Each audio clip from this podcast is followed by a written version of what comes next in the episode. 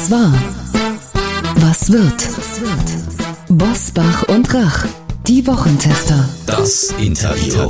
Powered bei Redaktionsnetzwerk Deutschland und Kölner Stadtanzeiger. Und hier sind die Wochentester. Wolfgang Bosbach und Christian Rach.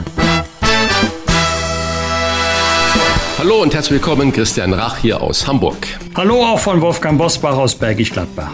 Sie hören eine Interviewfolge der Wochentester mit Bestsellerautor Volker Kitz. Wie er bei einem Schweigeseminar im Himalaya die Konzentration auf das Wesentliche entdeckte und warum es überlebensnotwendig ist, sich konzentrieren zu können, das erfahren Sie hier gleich. Wir bedanken uns bei unserem Werbepartner Audible für die freundliche Unterstützung. Wir sind überzeugt, wer jeden Freitag unsere politische Einordnung der Woche hört, der wird sich auch für die Methode Merkel interessieren. Das ist ein Audible Original Hörbuch in Kooperation mit dem Nachrichtenmagazin Der Spiegel. Spiegelautor Dirk Kopioweit hat ein Buch über die wichtigsten Meilensteine im Leben von Angela Merkel geschrieben. Ein Buch über deutsche Politik und die Fragen, wie wichtig sind Macht, Charisma, das Volk, die Inszenierung und der Kompromiss. Und welche Rolle spielt Europa in der Welt? Die Erzählung beginnt und endet mit Angela Merkels letzten Wochen als Bundeskanzlerin. Sie hören nicht nur ein Porträt Merkels, sondern vielmehr ein Porträt Deutschlands und der modernen Demokratie mit historischen Originaltönen. Die Methode Merkel ist ein Audible Original Hörbuch von Spiegelautor Dirk Kopioweit. Spannender und lebendiger als ein Geschichtsbuch. Deshalb unsere Empfehlung für alle Wochentester, Hörerinnen und Hörer. Probieren Sie Audible doch einmal aus. Denn dort finden Sie viele hochwertige Hörbücher, die als Originals exklusiv für Audible entwickelt wurden. Viel Spaß mit Audible und dem Hörbuch Die Methode Merkel. Alle Infos dazu finden Sie selbstverständlich in unseren Show Notes. Heute zu Gast bei den Wochentestern Volker Kitz. Der Autor des Bestsellers Feierabend. Warum man für seinen Job nicht brennen muss, erklärt in seinem neuen Buch Warum wir so oft die Konzentration verlieren und wie wir sie wiederfinden. Der Wochentester Konzentrationscheck in dieser Folge. Seine Bücher wurden in zehn Sprachen übersetzt und stehen regelmäßig auf der Spiegel Bestsellerliste. Eines der bekanntesten Feierabend mit Ausrufezeichen, warum man für seinen Job nicht brennen muss. In seinem aktuellen Werk widmet er sich der Konzentration. Warum Konzentration so wertvoll ist und wie wir sie bewahren können, das verrät er uns heute. Herzlich willkommen bei den Wochentestern Volker Kitz. Hallo. Herr Kitz, ein Schweigeseminar im Himalaya ist der Ausgangspunkt für Ihre intensive Beschäftigung mit der Konzentration. Sie schreiben, unser Körper hat von den Augen bis zu den Fußsohlen einen großen Anteil daran, dass wir aufmerksam sein können. Fangen wir zunächst beim Begriff an. Wie würden Sie Konzentration definieren? Man kann sagen, Konzentration, das ist die Fähigkeit, eine meine, meine Aufmerksamkeit auf eine Sache zu bündeln und für einen Moment aufrechtzuerhalten. Wir jetzt ähm, die Konsolidierungsverhandlungen in der Politik sehen und äh, dann ihre Definition da drauflegen und wir ja alle mitbekommen, dass die Verhandlungsführer, zumindest in den Konsolidierungsgesprächen, überhaupt nichts nach außen dringen gelassen haben. Das heißt, nach ihrer Definition, sie konzentrieren sich da richtig auf die Sache. Würden Sie dem zustimmen? Das weiß ich natürlich nicht, weil nichts nach außen dringt, weiß ich natürlich auch nicht, was sie da gemacht haben. Kann sein, dass sie trotzdem abgelenkt waren. Aber ähm, es ist wünschenswert und auch sehr gut vorstellbar natürlich, dass das sehr konzentriert läuft, weil ja auch Zeitdruck herrscht und Zeitdruck kann manchmal helfen, sich zu konzentrieren. Dann ähm, bewahrt man sich selbst auch davor, dass die Gedanken und die Themen abschweifen. Ja, Zeitdruck ist ja eigentlich so ein bisschen negativ besetzt. Viele unserer Hörerinnen und Hörer werden denken, Konzentration ist ja ein richtig kostbares Gut geworden, weil Zeit und Ruhe kostbar geworden sind. Auf der einen Seite verbringen wir unglaublich viel Zeit mit Unnützem und es fehlt die Ruhe. Doch warum können wir uns oft sogar dann nicht konzentrieren, wenn wir mal Ruhe haben? Wir sind es nicht mehr gewohnt. Es sind so viele Ablenkungen inzwischen, Störungen, ständig will jemand was von uns und dann kommt ja ähm, über die elektronischen Medien kommen ständig Nachrichten rein, Mitteilungen. Da gibt's interessante Studien, die zitiere ich auch in meinem Buch. Also zum Beispiel, wenn das Smartphone nur in Sichtweite auf dem Tisch liegt, selbst wenn es komplett ausgeschaltet ist, stört es die Konzentration, weil wir uns unbewusst damit beschäftigen, dass Nachrichten eingehen könnten. Und wenn wir dann mal wirklich ganz alleine sind und Ruhe haben eigentlich, dann fällt uns das sehr schwer, weil das ein ungewohnter Zustand ist.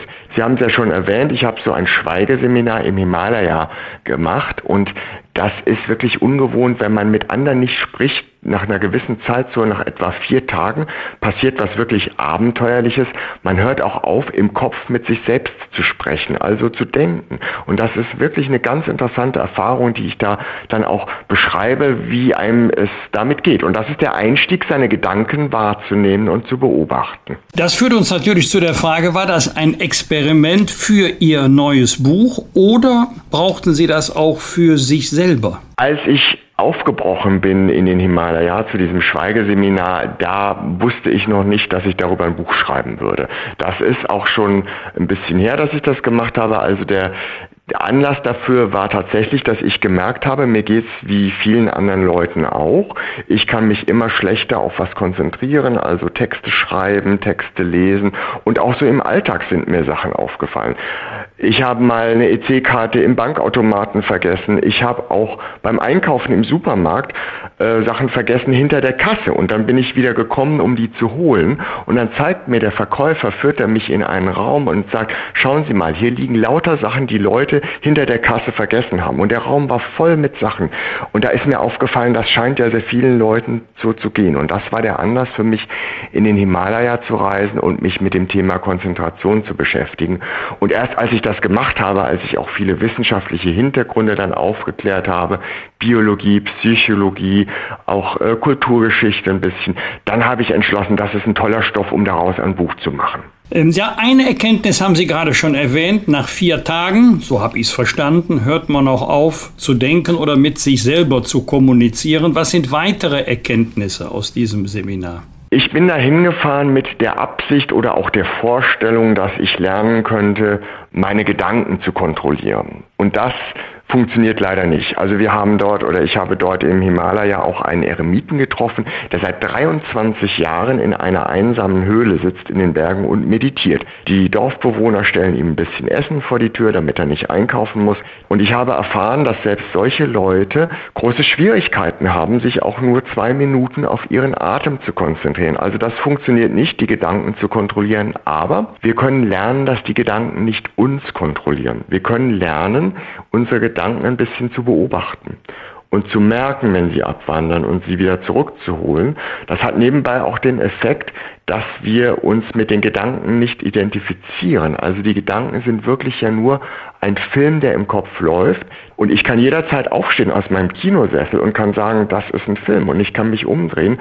Und das befreit auch. Das ist wirklich eine ganz befreiende Erfahrung. Das kann man trainieren und das ist mir wichtig, dass das viele Leute lernen. Deswegen beschreibe ich das auch in meinem Buch, wie man das trainieren und erlernen kann. Sie haben das gerade ja äh, schon uns erklärt, was im Kopf da passiert, wenn jetzt ähm, der eine oder die andere beim Hören denkt, wie kann ich mich denn auf mich selbst konzentrieren und im zweiten Schritt, kann ich mich denn überhaupt auf jemand anderes konzentrieren, zum Beispiel auf jemand anderes einlassen? Wie funktioniert das und wie kann ich das testen, ob ich das in Anführungsstriche dann auch richtig und konzentriert tue? Naja, wenn Sie mit einer anderen Person da sind, dann äh, gibt Ihnen die andere Person vielleicht manchmal Hinweise, wenn Sie mit den Gedanken woanders sind. Und selbst kann ich das nur lernen, indem ich trainiere, meine Gedanken ein bisschen zu beobachten. Und das ist eben genau das Programm, das ich absolviert habe und das ich beschreibe. Das äh, braucht ein bisschen Training, aber wenn man einmal damit anfängt, ist das sehr interessant, weil man dann plötzlich auch merkt, wo kommen meine Gedanken her, wo gehen sie hin. Also dann decke ich auch Assoziationsketten auf, und das äh, sind ja irre Sprünge, die unser Kopf da macht. Das ist wirklich interessant, wenn man das ein bisschen beobachtet. Und je mehr ich das tue, desto sensibler werde ich natürlich dafür, wie meine Gedanken sich bewegen. Also, dass ich selber kein Konzentrationskünstler bin, können Sie schon daran erkennen. Bei mir war es ja nicht die EC-Karte, die ich im Bankautomaten habe stecken lassen. Bei mir war es das Geld, bis mir eine aufmerksame Mitarbeiterin der Bank mir das Geld hinterhergetragen hat. Aber auf die Kombination Konzentration und Füße wäre ich nicht gekommen. Was haben unsere Füße damit zu tun? Ja, die Füße, die sind oft, äh, also ich äh, sortiere mein Buch ja nach Körperteilen, weil jedes Körperteil, jeder Körperteil eine Funktion hat für die Konzentration. Und die Füße, die sind natürlich diejenigen zum einen, die uns von einem Ort zum anderen tragen in der wahren Welt. Das nehmen wir manchmal gar nicht wahr. Aber die Füße sind vor allem auch im übertragenen Sinne die, mit denen wir an andere Orte gehen in Gedanken. Und da habe ich mir mal überlegt, an welche Orte können wir eigentlich gehen. Wir können im Prinzip an drei Orte in den Zeiten gehen, in die Vergangenheit, in die Zukunft oder wir können in der Gegenwart sein. Und wir können uns mit der realen Welt beschäftigen oder mit dem, was hätte passieren können. Das ergibt insgesamt sechs Möglichkeiten. Und nur eine einzige davon ist die im Hier und Jetzt, was wirklich passiert. Und das ist alles mit dem, wo wir mit den Füßen hingehen können, im wahren Leben oder im Kopf. Und natürlich sind die Füße auch was, was so die Füße, die Beine und die Knie, was, was Unruhe symbolisiert. Also viele kennen aus ihrer Schule noch den Lehrerspruch, halt doch mal die Beine still. In Wirklichkeit ist es aber so, da gibt es interessante Experimente, die zeigen solche Dinge wie Kniewippen, auch Kritzeln oder Kaugummi kauen, was nervös wirkt, hilft eigentlich der Konzentration, denn es schafft im Körper eine gewisse Grundanspannung, die es uns leichter macht zu konzentrieren. Also mir war es auch wichtig, in meinem Buch den Leserinnen und Lesern so ein paar handfeste Konzentrationstipps mitzugeben, denn nicht jeder kann ja mal eben zehn Tage so ein Schweigeseminar im Himalaya machen. Dann erzählen Sie uns doch mal ein paar Konzentrationstipps, bitte. Ja, wir können mal anfangen, also ganz einfache Sachen, die Ernährung zum Beispiel, ne, die, die viel gelobten Omega-3-Fettsäuren, die helfen auch der Konzentration, also Lachs zum Beispiel, Walnüsse, Olivenöl, ausreichend Wasser trinken. Viele Leute sagen, aber ich will nicht den ganzen Tag nachrechnen müssen, ob ich genug getrunken habe. Der wissenschaftliche Standard ist die Urinfarbe. Also wenn Urin Champagnerfarben ist, dann haben Sie für die Konzentration am besten getrunken. Zucker ist so eine Sache. Manche haben den Schokoriegel in der Schreibtischschublade und ziehen den mal raus, wenn sie denken, jetzt sacken sie in ein Loch. Da sind die Studien, die weltweit gemacht wurden, leider sehr ernüchternd. Die bescheinigen, Zucker hilft nicht der Konzentration, sondern Zucker lässt uns wirklich nach 30 bis 60 Minuten in ein Konzentrationsloch fallen. Aber die Wissenschaft hat auch einen Trick rausgefunden, den sogenannten Gurgeltrick. Wenn ich meinen Mund mit einem zuckerhaltigen Getränk nur ausspüle, dann stärkt das die Konzentration, weil der Geschmack das Belohnungszentrum im Gehirn aktiviert. Weil der Zucker aber kaum in den Blutkreislauf gelangt, lässt er mich später nicht ins Loch fallen. Und dann Geräusche natürlich. Also ähm, es ist ja nicht so, dass nur Ruhe der Konzentration hilft. Das haben viele jetzt im Homeoffice gemerkt. Manchen war es da viel zu ruhig, um sich zu konzentrieren. Früher war die Wissenschaft davon überzeugt, nur Mozart-Musik hilft der Konzentration, der sogenannte Mozart-Effekt. Heute weiß man, das ist Quatsch. Es kann genauso gut zum Beispiel ein Podcast sein oder ein Hörbuch oder Rockmusik. Hauptsache ist, Sie mögen, was Sie hören, weil auch das das Gehirn in eine gewisse Grunderregung versetzt, die der Konzentration hilft. Also, äh, wenn ich da mal kurz reingehen kann, Herr Kitz, ich war völlig überrascht. Ich war einmal bei einem äh, Sportevent der Sportschützen und äh, ich dachte, da muss äußerste Ruhe herrschen in der Halle.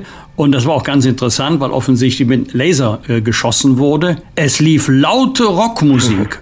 Und da hat mir jemand erklärt, das sei unproblematischer für die Schützinnen und Schützen, als wenn plötzlich jemand hustet oder niest oder ein anderes Geräusch macht. Da könnte man sich gut bei konzentrieren. Also das war für mich völlig neu. Ja, das ist ein schönes Beispiel dafür. Es muss nicht unbedingt ruhig sein. Also manche hören Opern oder eine andere Art von Musik, was auch immer. Und andere tatsächlich brauchen die absolute Ruhe. Also was natürlich problematisch ist, ist ein Geräusch, das wir nicht mögen. Denn ich gehe ja, wie gesagt, die Körperteile durch in meinem Buch und die Augen, Das ist ja was, da kommen die Bilder rein, die uns ablenken. Die Augen können wir aber schließen oder abwenden. Die Ohren können wir nicht schließen. Wir haben keine Ohrenlider und wir können sie zwar abwenden, aber die Geräusche kommen trotzdem an. Und deswegen ist das etwas problematisch. Da gibt es zwar auch interessante Experimente. Wir können Geräusche im Gehirn ausblenden, die ungewollt sind. Aber das zieht eben auch Aufmerksamkeit ab. Das kostet uns am Ende Konzentration. Und da hat man herausgefunden, ähm, es ist umso problematischer, je mehr Sprachanteil sowohl in dem Geräusch ist, das ich ungewollt höre, und in der Tätigkeit. Also zum Beispiel lesen, schreiben, aber auch rechnen, weil die Zahlen natürlich im Kopf äh, wir als Worte benutzen. Das zusammen mit Sprachgeräuschen, Unterhaltung, aber auch sprachähnlichen Geräuschen wie Baustellenlärm, das funktioniert nicht. Was ganz gut geht, ist zum Beispiel getragene Streichermusik und die Wohnung aufräumen. Sowas funktioniert. Sie stellen in Ihrem Buch eine Frau vor, die sich so stark konzentriert hat, dass die Polizei sie in Anführungsstrichen befreien musste. Also geben Sie uns doch mal einen Hinweis, was ist da passiert? Wieso war die Frau, ich sag mal, so gefangen, dass die Polizei sie befreien musste? Ja, das ist tatsächlich ein Beispiel aus der jüngeren Zeit. Bei allem Klagen darüber, wie sehr uns die moderne elektronische Welt ablenkt, gibt es eben doch auch Beispiele, dass man sich in der modernen Zeit noch sehr gut konzentrieren kann. Da war eine Frau in einer Bibliothek so sehr in ein Buch vertieft, dass sie sämtliche Durchsagen, wir schließen, überhört hat und dann wurde sie wirklich eingeschlossen und musste von drinnen aus die Polizei anrufen, die sie befreit hat. Das zeigt auch, wie schön es zum Beispiel ist, ein gedrucktes Buch zu lesen, denn das ist wirklich was, was der Konzentration hilft. Da gibt es ja auch interessante Studien. Also das Lesen am Bildschirm zum Beispiel, das elektronische Lesen, das ähm, trainiert andere Fähigkeiten als das Lesen auf gedrucktem Papier. Und beides ist wichtig und keins von beidem sollte man vernachlässigen. Also in der elektronischen Welt trainieren wir eher die Fähigkeiten zum Suchen, Navigieren, Personalisieren, während wir die Konzentrationsfähigkeit tatsächlich eher im Lesen trainieren, wenn wir gedruckte Texte lesen, zum Beispiel ein Buch. Die können wir auch leichter verarbeiten, gerade bei Sachtexten, weil die starre Seite einen optischen Eindruck im Gehirn bildet, an dem wir uns leichter orientieren können. Das bleibt leichter im Gedächtnis. Und wie konzentriert man sich am besten, wenn einen zum Beispiel bei einer Prüfung alle anschauen oder jemandem über die Schulter guckt? Ja, das ist auch ein interessanter Aspekt, den ich untersucht habe, konzentrieren wir uns eigentlich besser alleine oder in Gesellschaft? Da würden ja die meisten sagen, ist doch klar, wenn man seine Ruhe ja, hat, ist alleine. immer am besten. Das ist aber nicht immer so. Da gibt es interessante Experimente. Die Experimente sagen, alleine müssen wir sein, wenn wir wirklich komplizierte, anspruchsvolle Aufgaben lösen, dann konzentrieren wir uns alleine am besten. Aber bei Routinetätigkeiten ist die Konzentration besser, wenn noch andere sich im Raum befinden. Dann konzentrieren wir uns besser als alleine, weil auch das so eine gewisse Grundanspannung im Körper erzeugt. Also für Routinetätigkeiten besser das Großraumbüro wählen, für komplizierte Tätigkeiten das Homeoffice. Nur ist das in Prüfungssituationen eher schwierig, da steht man meist unter Aufsicht.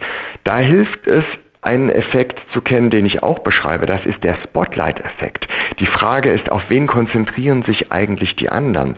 Wir denken, weil wir selber den ganzen Tag mit uns selbst beschäftigt sind, wie sehe ich aus, wie wirke ich auf andere, was denken andere Leute von mir, denken wir, die anderen Leute beschäftigen sich auch den ganzen Tag mit uns.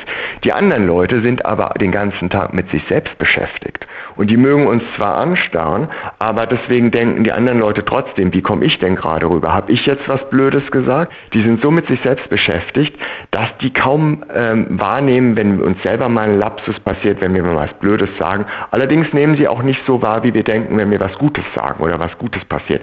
Also der Spotlight-Effekt heißt, dass den Spotlight richtet jeder in erster Linie auf sich selbst und andere merken gar nicht so sehr, was uns passiert, wie wir das glauben. Das kann helfen, ein bisschen entspannter zu sein, wenn wir uns beobachtet fühlen von anderen. Ich zitiere, die Gedanken freilassen, ihnen aber keinen Landeplatz öffnen. Zitat Ende. Das ist Ihre zentrale Erkenntnis auf dem Weg vom Schweigeseminar im Himalaya nach Hause. Wie alltagstauglich ist diese Erkenntnis? Und persönliche Frage, wie gut ist Ihnen das denn selbst gelungen? Das ist die Erkenntnis, die ich mitbringe, die an das anknüpft, was ich am Anfang sagte, an meine Erwartung, dass wir die Gedanken kontrollieren könnten. Das können wir aber nicht. Wir können nur lernen, sie wahrzunehmen. und zu beobachten. Und dann hängt es aber an uns selbst, wie sehr wir uns von den Gedanken gefangen nehmen lassen. Ja, also ob ich mich auf die Gedankenspirale einlasse und immer wieder und wieder was durchkaue oder ob ich wahrnehme, jetzt kommt hier gerade ein Gedanke und der ist jetzt in meinem Kopf, eben wie auf der Kinoleinwand und dann lasse ich ihn wieder ziehen. Und ich weiß, ich bin im Prinzip im Kino und kann auch aufstehen. Das ist das Zentrale, die zentrale Fähigkeit, die man trainieren kann. Zitiere da auch den bekannten ähm, Psychologen Walter Mischel, der den Rat gibt, sich aus der Perspektive einer Fliege an der Wand zu betrachten. Das hilft, die Gedanken, sich von den Gedanken etwas zu distanzieren und auch von seinen eigenen Impulsen. Also wenn ich zum Beispiel am Schreibtisch sitze, eigentlich arbeiten möchte und habe den großen Impuls, ich möchte jetzt auf mein Handy schauen. Wenn ich das aus der Perspektive der Fliege an der Wand formuliere, dann lautet diese Erkenntnis, da sitzt ein Mensch, der würde jetzt gerne auf sein Handy schauen. Schon bin ich distanziert davon und dem kann ich natürlich viel leichter anfügen, das kann dieser Mensch auch noch in einer halben Stunde tun und dann mit dem guten Gefühl, eine Sache zu Ende gebracht zu haben. Solche Techniken kann man lernen und ich habe das gemacht trainiert und bemühe mich, das auch immer wieder anzuwenden seit meinem Schweigeseminar. Und ich kann nur sagen, das Training funktioniert tatsächlich. Also keiner kann seine Gedanken kontrollieren, aber mit ein bisschen Training machen wir uns von den Gedanken tatsächlich unabhängig. Konzentration, warum sie so wertvoll ist und wie wir sie bewahren. So heißt das neue Buch von Volker Kitz mit Bestsellerpotenzial. Denn es ist kurzweilig und hintergründig und trifft genau den Nerv einer Welt voller Termine und Smartphones. Vielen Dank, Herr Kitz, für das Gespräch. Sehr gerne. Ich danke Ihnen auch, Herr Kitz. Alles Gute. Vielen Dank. Ihnen auch alles Gute. Das waren die Wochentester, das Interview mit Unterstützung vom Kölner Stadtanzeiger und dem Redaktionsnetzwerk Deutschland. Wenn Sie Kritik, Lob oder einfach nur eine Anregung für unseren Podcast haben, schreiben Sie uns auf unserer Internet- und auf unserer Facebook-Seite. Fragen gerne per Mail an kontakt@diewochentester.de und wenn Sie uns auf einer der Podcast-Plattformen abonnieren und liken, dann freuen wir uns ganz besonders. Danke für Ihre Zeit. Die neue reguläre Folge hören Sie am Freitag, Punkt 7 Uhr. Bitte die Wochentester einschalten. Was war? Was wird? Wolfgang Bosbach und Christian Rach sind die Wochentester. Ein Maßgenau Podcast. Powered bei Redaktionsnetzwerk Deutschland und Kölner Stadtanzeiger.